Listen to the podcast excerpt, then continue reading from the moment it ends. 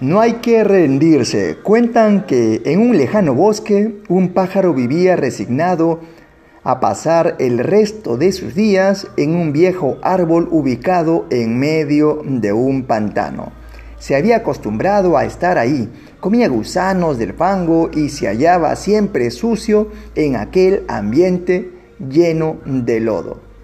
Sus alas estaban inutilizadas por el peso de la mugre hasta que cierto día un gran ventarrón destruyó su guarida. El viejo árbol fue tragado por el cieno y el pájaro pensó que sería el fin de su vida. En un deseo repentino de salvarse, comenzó a aletear con fuerza para emprender el vuelo, pero le costó mucho trabajo porque había olvidado cómo volar. Sin embargo, enfrentó el dolor del entumecimiento hasta que logró levantarse y cruzar el ancho cielo, llegando finalmente a un bosque fértil y hermoso.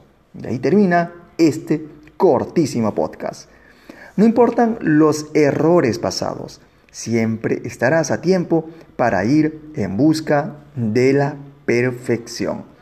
Bueno, sin nada más, nos vemos hasta el siguiente podcast y ya lo sabes, a empezar la jornada laboral con mucho entusiasmo y sobre todo, ¿eh? sobre todo, con esas ganas, con esas ganas de afrontar los errores y superarlos. No, no importa los errores que hayas cometido en el pasado, ya fueron.